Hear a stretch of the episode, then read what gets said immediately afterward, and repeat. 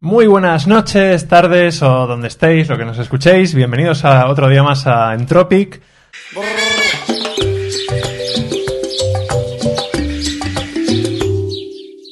Estábamos, estábamos preparando la entrevista y he dicho, no, no, vamos a empezar a grabar, que aquí no se prepara nada. Hoy tenemos con nosotros a José Iglesias, que es el otro 50% del podcast de Entropic y viene por primera vez, ya era hora. Buenas tardes. Ya estaba elegí, elegí el mejor día para venir a Madrid. Sí, estamos ahí a, a 40 grados, pero esto en noviembre, cuando, se, cuando lo escuchéis, ya no tendrá sentido. Y tenemos a eh, Javi Serrano, fundador de Mentines. Y antes de empezar, eh, vamos a empezar con la promoción, ¿vale? Disclaimer, soy inversor de Mentines, así que le dejamos un poquito de, de espacio eh, porque vamos a tratar muchos temas muy, muy, muy raros y muy... Seguro que salen muchos temas distintos, así que antes de nada te damos un minuto para que vendas Mentines y nos cuentes qué es. Vale. Eh, pues Mentines es una plataforma de acceso eh, a servicios de salud mental eh, a las empresas, ¿no? Entonces, las empresas, por medio de nuestra plataforma, facilitan el acceso, pues, por un lado, a métricas, que permite medir en tiempo real pues el estado de bienestar emocional de todos los empleados. Por otro lado, también acceso a un directorio de psicólogos donde los empleados pueden acceder. Y por otra parte, a formación. Entonces tocamos eh, esas, tres, esas tres patas dentro de, de nuestra plataforma. Muy bien, pues después de este mensaje publicitario, vamos al mensaje publicitario del patrocinador del podcast, que Javi no paga. Así que, y bueno, y el otro posiblemente tampoco, depende de cuál pongamos. Pero esto no os importa a vosotros, ¿vale? Es nuestro problema. Este episodio está patrocinado por Fuel, el único software de gestión de gastos y tarjeta corporativa que te ayuda a gastar menos. Te quería preguntar, ¿qué tipo de empresas, o sea, cuál es el valor para una empresa? Porque el, valor para el equipo es fácil de entender, ¿no? Es acceso a una Fitbit y acceso a psicólogos. Una Fitbit figurada, ¿no? Eh, ¿Cuál es el valor para la empresa? Para la empresa es, por un lado, ayudar precisamente a identificar los colectivos en los cuales son más propensos a tener ciertas problemáticas. Entonces, ¿qué hacemos con eso? Pues ayudar a diseñar y monitorizar las estrategias de bienestar. ¿no? Cada vez hay más empresas que, están dedicando más recursos a estrategias de bienestar y, de hecho, bueno, yo me he entrevistado con varias consultoras, ¿no? Decir, bueno, yo, sobre todo en las, en tecnológicas, ¿no? O en empresas grandes donde se dan un montón de beneficios, ¿no? A, las personas, ¿no? Y entonces, claro, me, me dicen, bueno, yo es que yo ofrezco, yo ofrezco gimnasio, yo ofrezco dietas, yo ya ofrezco, como diciendo, yo ya ofrezco de todo, mm, no me vas a ofrecer nada que, que ya no esté ofreciendo, ya, ya más no puedo hacer, ¿no? Entonces, claro, la pregunta tan sencilla es ya, pero estás midiendo si el gimnasio, cuánta porcentaje de tus empleados le está dando valor al gimnasio o a la flexibilidad. Es decir, estás midiendo realmente el impacto de todos esos beneficios que estás gastando. Eh, entonces, si no lo mides, no sabes qué realmente está funcionando. Y tú al final, cuando estableces beneficios para un empleado, quieres que se cumplan eh, ciertos grados de satisfacción de esa persona, ¿no? Pues eh, a eso también hay que medirlo. Pero si tú ofreces simplemente todos esos beneficios, pero no mides el impacto eh, positivo de eso, pues no sirve de nada. Entonces, Mentines ayuda a las empresas a, diseñar, por un lado, porque mmm, te va a dar visibilidad de lo que hace falta y sobre todo también saber que las necesidades son diferentes dependiendo de los equipos, porque a veces también se plantean beneficios generales cuando hay ciertos equipos con cierta segmentación o ciertos roles o ciertas características que necesitan un tipo de beneficio y otros otros. ¿no? Entonces, la idea es que ayuda a diseñar esas estrategias y luego monitorizar el seguimiento y generar y, confirmar si efectivamente se genera impacto dentro de esos grupos, ¿no? Entonces, bueno, ayuda un poco pues a diseñar esas estrategias de, de bienestar, eh, a retener, porque también cuando vemos problemáticas relacionadas pues con, con, temas de estrés, de desarrollo de carrera profesional, y cuando tú ves gráficas que dice este grupo tiene métricas muy malas, pues te permite pre prevenir eh, el problema antes de que las personas se, marchen. Entonces ayuda un poco a la ayuda a, monitorizar y, mejorar la retención de, la gente. ¿no? Entonces, nuestra guerra yo creo que está más en la parte de, de cómo hacemos ver al resto de, de, la, de la empresa, sobre todo en áreas del de, director financiero, en, la, en otras áreas de negocio, eh, la importancia de esto. ¿no? Entonces, eh, lo que queremos hacerles ver es que es tan importante eh, un director financiero o, o, a un jefe de negocio, alguien que tiene ahí su, su Excel con sus porcentajes de OKR, eh, de poner al lado sus porcentajes de bienestar de esos equipos, porque, porque va a existir esa correlación. Entonces tenemos que hacerle ver que a la hora de diseñar estrategias de negocio es muy importante tener esa estrategia de bienestar que, y no solo está de la mano de recursos humanos, no, no, es que aplica en el negocio, aplica también a, a gestionar un equipo técnico productivo, ¿sabes? Entonces, parte de nuestra, de nuestra visibilidad es hacerles ver a esas otras estrategias de negocio que estos datos de bienestar son muy importantes para eso y que no es solo algo de, de recursos humanos, ¿no? Entonces, un poco... ¿Qué, qué has visto de las empresas que tenéis en, usando la plataforma ya? ¿Qué has, Mm. qué has visto? ¿Has visto algunos casos prácticos de cómo usa la empresa? La Mm. parte del empleado eh, también es interesante. Y yo soy muy. Yo tengo el anillito que básicamente me sirve para saber eh, al detalle cuánto asco doy. Eh, pero desde el punto de vista de las empresas, eh, porque justo decías, en mi experiencia, en, en mi experiencia en empresas pasadas, sí que he vivido eso de, oye, el- tú como empleado rellenas algo y en el momento que le das a enviar, tu sensación es no va a pasar absolutamente nada.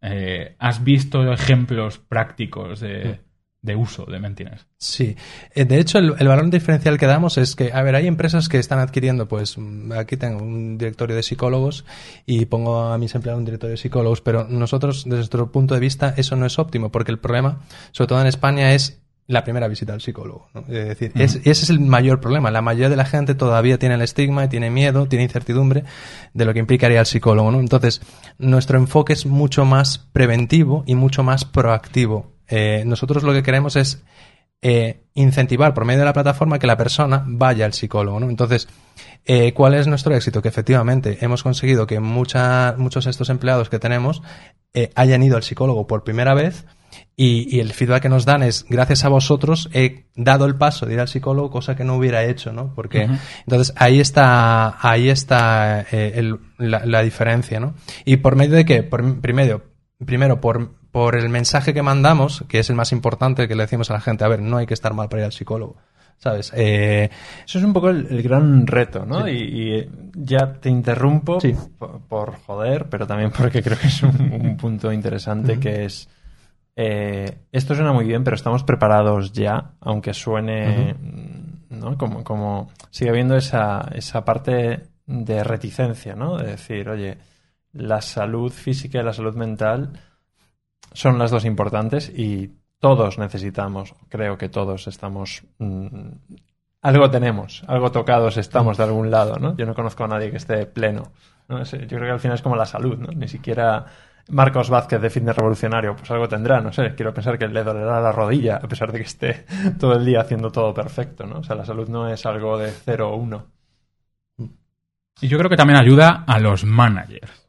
El peso de, joder, hay muchos temas que se le. O, muchas áreas que se sobreentiende que alguien que tiene años de experiencia manejando equipos debería controlar, en realidad creo que hasta puede ser peligroso en determinadas situaciones, meterte en ámbitos más de psicología, ¿no? Digamos. Mm. Pero esto, lo mío era una pregunta real. Es, ¿Están las empresas preparadas? ¿Vale? Y esto, No entonaste, Dani. claro, no claro, claro, es que me falta el, el podcast en el que me explican a grabar podcast no, no ha ocurrido todavía. Y esto aprovechamos para hacer el disclaimer, que no lo hemos hecho antes. Soy inversor de Mentines, ¿vale? Entonces, esto implica que parece... Realmente no es que te esté dorando la píldora, es que tengo mucha información. Eh, entonces ya sé por dónde van las cosas, pero por esto es- aquí te doy caña, porque realmente mi planteamiento es... Están preparadas algunas, no todas. Esto le tiene que sonar muy marciano a muchas empresas, ¿no? eh, sí, sí, eh, sobre todo... el, eh, No puedes decir que no, porque sé que sí.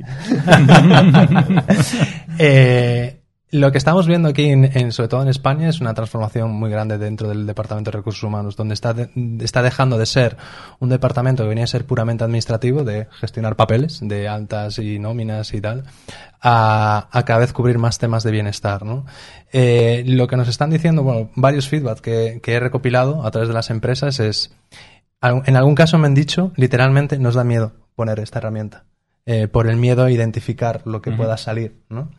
Y eso me pasó varias veces, ¿no? Es decir, eh, entonces, claro, yo ahí les digo el ejemplo de, vale, es como si llevas mucho tiempo ir al dentista y te da miedo la primera vez, pero es lógico es ir, descubrir lo que tengas, tratarlo y a través de ahí, pues hacer un mantenimiento. Pues esto es lo, es, esto es lo mismo. Eh, segundo, eh, también a veces el miedo va más por el, por el lado de, de creer que lo que vas a hacer es meter una herramienta que va a identificar pues psicosis, eh, delirios o, patologías, digamos, psicopatologías, ¿no? Y, y entonces, eh, yo me he tenido que aprender la definición de la OMS de salud mental y se las digo, ¿no? Porque, porque piensan que cuando hago salud mental, pues que voy a hablar de eso, de enfermedades y tal. Y, y la definición de la, de la OMS de salud mental es estado de bienestar por el cual una persona es consciente de sus propias capacidades, es capaz de afrontar las tensiones normales diarias de la vida, sentirse productivo en el trabajo y sentir que puedes hacer aportes a tu comunidad. ¿Sabes? Esa es la definición de salud mental de la OMS, ¿no? Y de hecho, literalmente, en el caso empresarial, les digo, sentirse productivo en el trabajo forma parte de la salud mental, ¿no? Y es un estado de bienestar. No estamos hablando de, de, de, de, de detectar enfermedades, ¿no? Entonces, es, lo que decías, es, es, hay mucho desconocimiento acerca de lo que implica salud mental. Y eso pasa por normalizarlo y, y hacerles ver realmente lo que, lo que significa y lo que implica. Y el, el, los equipos no lo pueden percibir como algo un poco creepy, el hecho de no... Eh, porque hay como un... O sea, me sale Aldous, eh, Aldous eh, Huxley, ¿no? Con un mundo feliz y el Soma, y no, la empresa quiere tenerte feliz, pero para que seas productivo, ¿no? Somos una familia. Eh, claro. Sí. Pero es... es eh, yo es lo más sencillo, yo siempre hago, digo, se dice salud mental, pero realmente forma, la salud mental forma parte de la salud en general, simplemente estamos concretando de la, de la parte más, más pues, mental, ¿no? Eh, pero eh, el símil al final es como es la salud normal. Es decir, tú eres más productivo eh, si, si, no tienes un cáncer o una uh -huh. pierna rota. Uh -huh. Es decir, si te dedicas a la obra y no tienes una pierna rota, claro que eres más productivo. Pues eh, el, lo mismo con, con, la salud mental. Es decir, claro que si tú estás bien, eres más productivo porque tienes mejor estado de bienestar, menos, no tienes estrés, no tienes cualquier problema de ansiedad y todo eso que va a hacer que si no lo tienes, pues obviamente en tu trabajo eres mucho más, más productivo. Entonces, la analogía es totalmente directa a la, a la salud física. ¿sabes? Pero sí que alguna empresa me lo ha dicho, ¿no? Dice que tengo miedo que la persona, el empleado lo perciba, de, ah, no, no, claro, quieren que esté bien para que produzca o trabaje más, ¿no? Pero es que es una consecuencia totalmente directa de, de sentirse bien, de estar bien, ¿no? Eh, que vas a producir más. ¿Por qué estamos todos con estrés y ansiedad? de forma global prácticamente, o al menos en el primer mundo. ¿Por qué necesitamos poner ese vídeo en el background? ¿Por, ¿Por, qué Entropic es Entropic y es una eh, homenaje a la tranquilidad y a la paz de la naturaleza y hacer las cosas desde otra energía un poquito más tranquila, cambiando el mundo a lo bestia de forma escalable, pero un poquito más tranquilo? eh, porque yo creo que la sociedad está cambiando mucho más rápido, es decir, la tecnología, más que la sociedad, la, tecnología está cambiando mucho más rápido que lo que la sociedad o un individuo o un Estado es capaz de asimilar. Y entonces eh, eso produce incomodidad. Y eh, es como cuando... Y aparte, la tecnología tiene un crecimiento exponencial, ¿no? Y solo hay dos veces en nuestras vidas que sentimos físicamente eh, algo exponencial y cuando sucede nos sentimos súper incómodos. Que uno es, por ejemplo, un frenazo de golpe en un coche, uh -huh. que es, un, es exponencial el frenazo, o cuando despega un avión. ¿no? Una aceleración, una deceleración exponencial. Cuando la experimentamos físicamente nos sentimos muy incómodos. ¿Por qué? Porque sucede mucho más rápido de lo que nos podemos adaptar. Entonces, ahora mismo como sociedad nos está pasando eso, con, con tantos cambios de tecnología, ¿no? Eh, tantas redes sociales que todavía no, entendemos si las estamos usando bien, mal, eh, por qué estoy haciendo scroll continuamente en Instagram en vídeos que realmente no me interesa, pero por qué lo estoy haciendo, ¿no? Eh, es como que todo nos ha inundado de una manera mucho más rápida de lo que, por un lado, la, ciencia demuestra. A nivel científico, cada vez hay más evidencia científica sobre el impacto que tiene las redes sociales, un mal uso de las redes sociales sobre salud mental, ¿no? Eh, en, por ejemplo, en Estados Unidos eh, se dispararon muchísimo los, los porcentajes de, de, cirugía estética. Literalmente la gente va y dice, quiero parecerme como el filtro de Instagram, ¿no? Entonces, eh, la gente ya no se, no se reconoce tanto en el espejo, sino con uh -huh. el filtro que se pone, ¿no? Entonces, es brutal. Es decir, no nos da tiempo a adaptarnos. Entonces, como están pasando un montón de cosas, no soy consciente, no sé a dónde voy, entonces claro, eso genera mucho estrés, mucha ansiedad, ¿no? Entonces, y bueno, y el tema, efectivamente, todo el tema del COVID y incertidumbre ha acelerado todo eso. Entonces, por eso estamos un poco Y yo creo que hasta cierto punto, y esto a lo mejor es un poco de tema, es sobreexposición a cómo le va a los demás. O sea, es un tema que ya has tocado, ¿no? Lo típico que se dice de pues los, los adolescentes que ven la, la vida de los influencers, Mm. aunque sea mentira. Y eso está generando unas depresiones tremendas. Yo creo que a nivel profesional, al final también estamos sobreexpuestos a pues cómo le va a otros y a otras. Y la gente tiende a compartir solo lo bueno. Nadie te dice, hey, hoy, hoy le he planchado la camisa a Javi. Por ejemplo, todos los que estáis escuchando este podcast estáis como eh, muchos pensando, ah, claro, es que Javi es emprendedor y trabaja en una cosa súper guay. claro, Cuéntanos, cuéntanos sí. lo malo. que sí. Cuéntanos. Lo malo de... emprender. Cuéntanos, antes de contarnos lo malo, cuéntanos, eh, ya nos, nos, nos invitado- has al contado... invitado no lo toques, ¿eh? Perdón. Ya, con este brazo cualquiera lo toca. Eh, nos has contado qué es Mentines. Cuéntanos por qué Mentines. Eh, lo típico que se dice, el cliché de los emprendedores, pues montan, intentan solucionar sus propios problemas. Eh, ¿Cómo te han tratado en tu anterior empresa? Disclaimer. Disclaimer, su anterior empresa era la mía. ¿Por qué? ¿Por qué me entiendes? ¿La versión corta, la media o la larga? Depende del tiempo que Dani. ¿cuánto tenemos? Cuatro minutos para esta pregunta. Cuatro Vale. minutos. Uf. Está, está todo en la escaleta. Es broma, Pues- no hay escaleta. La, la versión corta, entonces. Eh, ¿Por qué? Porque vengo mm, por inercia de- del mundo de la tecnología. Yo empecé a programar cuando era súper joven. Eh, y, ese, y ese, y, el hecho de programar, que era por hobby, se- bueno, pues con el tiempo resultó que se convirtió en una profesión. Y esa profesión se convirtió al final en una profesión altamente demandada, ¿no? Y entonces me dediqué a ello. Pero ya adulto dije, mm, aparte estaba montando, me dediqué mucho a comercio electrónico, ¿no? Y, y me- al final siempre hacía lo mismo, ¿no? Entonces me aburría. Y, decía, pero es que, ¿por qué estoy haciendo esto? y, ya adulto hice ese ejercicio de decir, vale, yo mm, en ningún momento decidí, quiero dedicarme a la programación. Fue algo por inercia, ¿no? Y a veces uno hace un hobby no tienes por qué ser lo que te apasiona, ¿no? Y entonces hice ese ejercicio de, vale, ¿qué hubiera elegido realmente? Y me di cuenta que lo que hubiera elegido era, era psicología. Entonces, eh, de hecho, empecé la carrera por la UNED, vi que efectivamente me encantaba.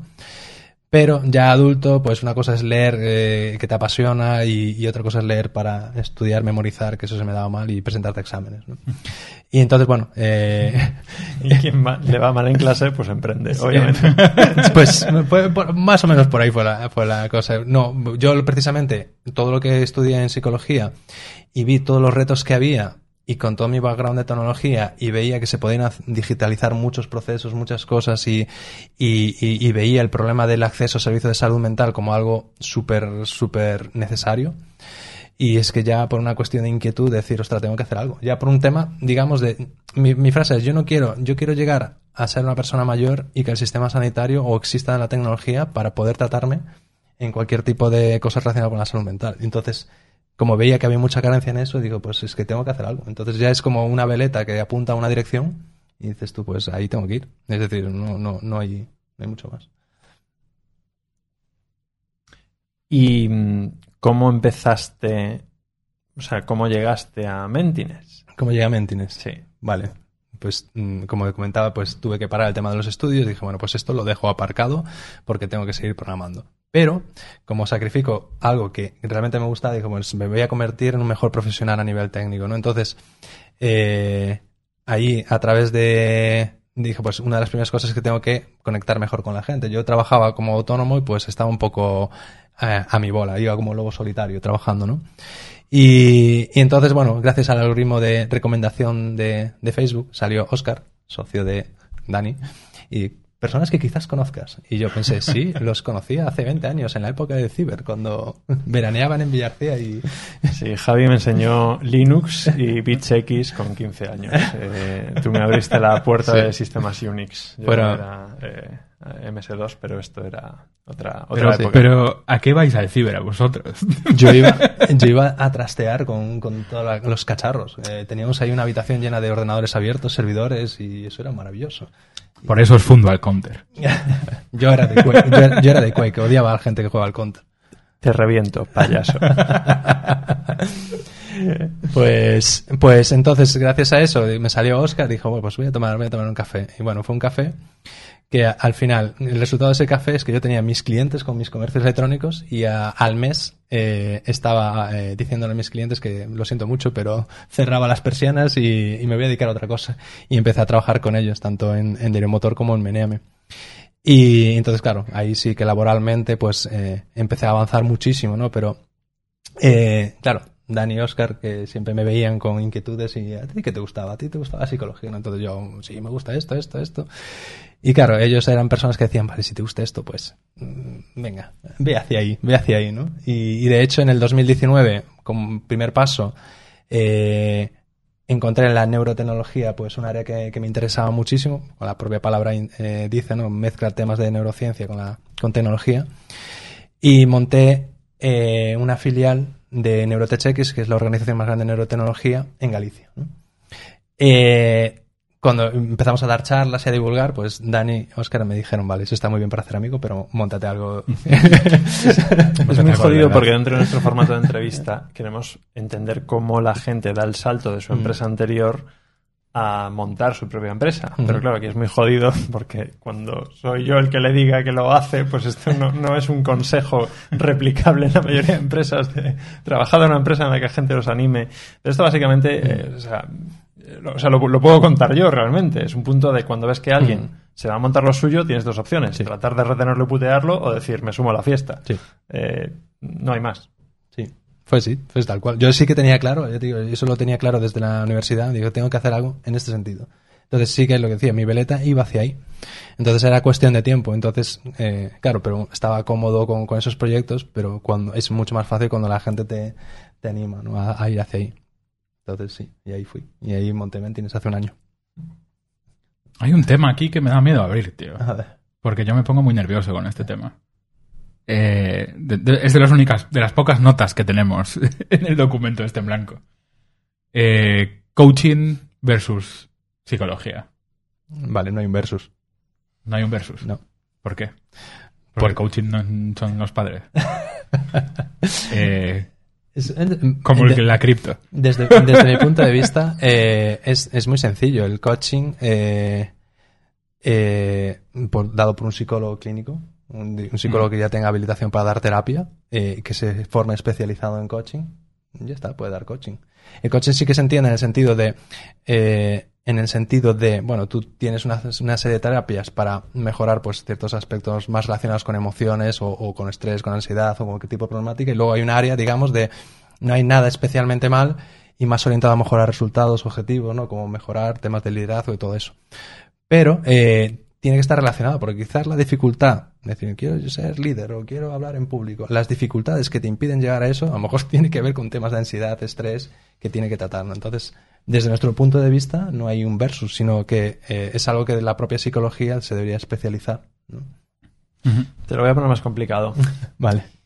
Y esto forma parte de uno de los orígenes de este podcast, que es, me encantaría que mis conversaciones fuesen públicas, porque la mayor parte pueden ser públicas, ¿no? Eh, yo me he dado cuenta de una cosa. En los últimos meses estoy siendo como advisor de, de empresas o de fundadores. En teoría para ayudarles con mi experiencia con temas muy técnicos de emprendimiento. Pero me doy cuenta que de alguna forma hago algo parecido a coaching.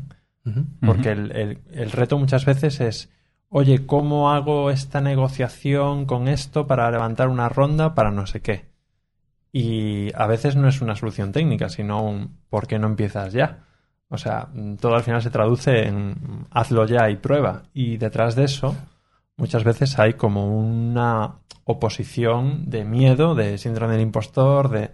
Entonces me doy cuenta que inconscientemente, o sea, o, mejor dicho, sin quererlo, acaba haciendo coaching, porque no acaba siendo un problema técnico, acaba siendo un problema, como si alguien dice, quiero escalar esta montaña, enséñame a escalar, pero que ya sabes escalar, o sea, poco te puedo decir. Eh, ¿cómo, cómo ves esa parte de ese solapamiento? O sea, yo lo entiendo como una base de psicología, un punto intermedio de coaching y un punto más eh, Vale. superior en el sentido de abstracción, de alguna forma, de consultoría estratégica, ¿no? ¿Cómo, cómo ves esa relación entre los tres? Y segundo, ¿debería formarme en coaching Vale. o debería seguir soltando las cosas que se me ocurran y que cada uno haga lo que sea, dentro de que nadie, salvo que vea este vídeo, considera que yo puedo estar haciendo coaching? Te lo, te, lo, te lo voy a responder en una analogía que se me acaba de ocurrir. Eh, Depende de, depende de la profundidad de lo que quieras, de lo que quieras arreglar. Y te lo pongo muy sencillo. Tú imagínate. Fisioterapia, masajista y un masaje en un spa. ¿Están bien las tres cosas? Sí. El problema es, como masajista de spa, ¿quieres tratar una- un problema, una lesión? Claro. Entendido. De- Con de- esta va a depender. estás diciendo que Dani es masajista de spa. Me gusta. Quería ser muy por ahí, pero sí. sí, Mientras sí, sea tropical, el spa está bien. Claro, es que es sí, sen- sí, sencillamente no, es el nivel de responsabilidad a lo que quieres llegar, a lo que estás haciendo.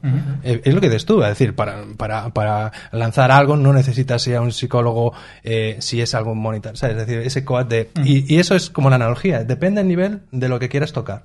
¿No? Entonces, si tú vas a tocar algo superficial, algo muy concreto, no hace falta, ¿no? Pero si tú eres masajista de spa, pero pretendes tratar una lesión, cuidado con eso porque puedes hacerlo mucho peor. ¿no? Entonces, para mí es, la analogía es sencilla. ¿Cómo se identifica una lesión en emprendimiento? no, y esto, esto engancho con otra teoría que eh, la, comenté hace tiempo y des- desde que la pensé realmente se aplica a bastantes cosas. Casi todo el mundo que emprende es por una proyección de algún tipo de trauma infantil. Incluso la gente que quiere ganar mucho dinero es de- desde un sentimiento de, escasez, ¿no? ¿Por qué? Es que, claro, ca- cada persona tiene que identificar su motivación, porque al final estamos hablando de motivación. Tú para ejecutar algo necesitas motivación y la motivación eh, puede estar influida por cosas negativas o, positivas. El mío es casi negativo, es decir, tengo pánico a llegar a ser mayor y que no exista algo que me trate.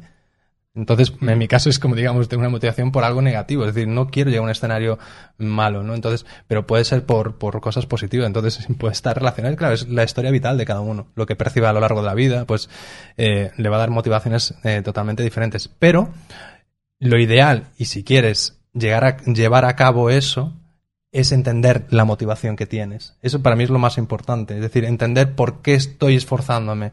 Porque hay veces que la gente se esfuerza por algo o, o- o va por, como me pasaba a mí, por inercia por la vida y de repente dices, ostras, pero ¿por qué estoy haciendo esto? Ujú. Y luego el problema es que muchas veces no le encuentras sentido al esfuerzo que está haciendo. Por eso es porque no, no has entendido cuál es tu motivación para hacer las cosas que haces.